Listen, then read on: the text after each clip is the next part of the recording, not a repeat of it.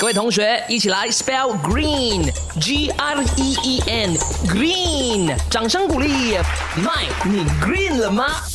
爱吃辣的朋友啊，你们有没有觉得每次我们吃呃我们最爱的这个食物辣之后啊，你都会很想要上厕所的，而且会是那种肚子翻滚呐，然后很痛苦啊，全身飙汗呐，才能够好好的解决的。你知道为什么会这样吗？其实是辣的东西呢，会刺激胃肠黏膜，使你的肠胃呢分泌水分，导致体内这个细菌比例失衡啊，所以会容易腹泻。界的那辣椒的这个酸碱度呢是为中性的，辣味呢是由于这个辣素啊刺激神经细胞产生热，就那种很烫的感觉。那你辣椒吃到肚子里面呢，这个辣素刺激消化道的细胞产生烫的一种感觉啊，那你的消化道呢就会以为哎温度很高了，于是呢就启动这个散热的机制。可是实际上呢这个时候温度并没有很高的，于是就造成消化道着。凉，